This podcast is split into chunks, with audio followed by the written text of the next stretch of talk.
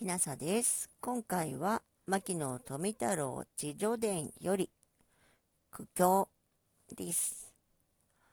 こうして過ぎゆく中にも、松村教授との発理のことがあって、私の月給はなかなか上げてもらえなかった。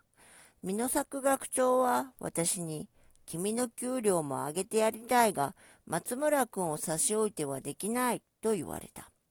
この苦境の中にあって、私は決して負けまいと決心し、他日、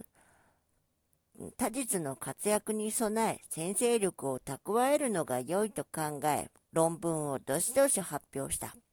しかし、金銭の苦労はともすれば、研究を妨げ、さすがに無頓着な私も、明日はいよいよ家の荷物が全部競売にされるという前の晩などは、頭の中が混乱して、じっと本を読んでもいられなかった。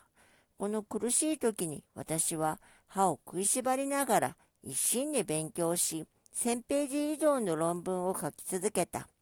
この論文が後に私の学位論文となったものである。